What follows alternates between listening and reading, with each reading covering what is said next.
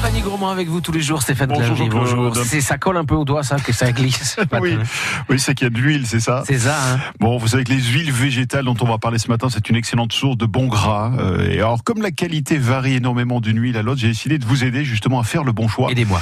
selon des critères très précis pour bien choisir votre huile. La première chose à regarder quand vous serez au supermarché, Jean-Claude, c'est la mention première pression à froid. C'est que les huiles sont pressées à froid, lentement et sans utilisation de solvants chimiques. Et ça, c'est très important, la première pression à froid. Alors, en fait, tout se passe sur l'étiquette. Euh, recherchez l'un des termes que je vais vous euh, donner maintenant pour vous assurer de la qualité de l'huile. Il faut qu'il y ait la mention donc première pression à froid ou alors extra vierge. Mhm. C'est plus souvent le cas maintenant.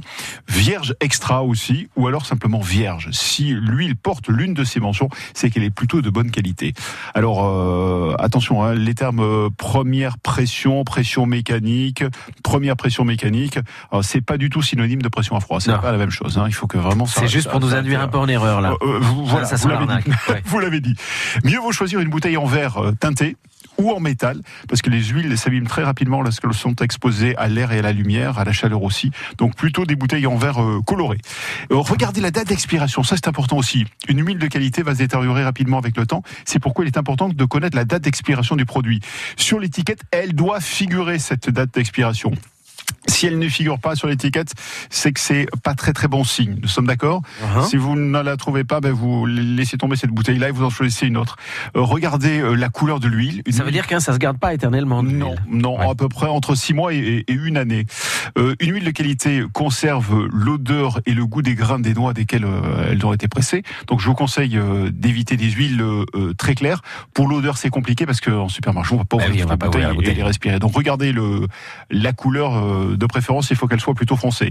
La mention AB, pour ça c'est important aussi. C'est plutôt donc une huile de bonne qualité qui provient euh, Agriculture biologique, hein, on est d'accord. Exactement, qui provient donc de d'olives, par exemple euh, biologiques, sans pesticides de synthèse.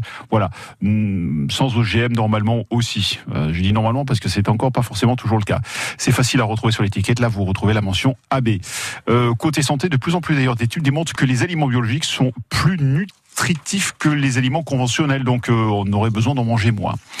En résumé, recherchez les huiles qui comporte ces cinq critères de qualité la première pression à froid, le contenant en verre teinté ou, ou en métal. Vous regardez si figure sur la bouteille la date d'expiration, euh, la couleur aussi, et puis préférez la mention agriculture biologique, ce sera mieux. Elle était bien, en tout cas, celle que vous avez amenée aujourd'hui. C'est pas mal celle-là. Ouais, elle est bien. Bonne qualité ça. Ouais.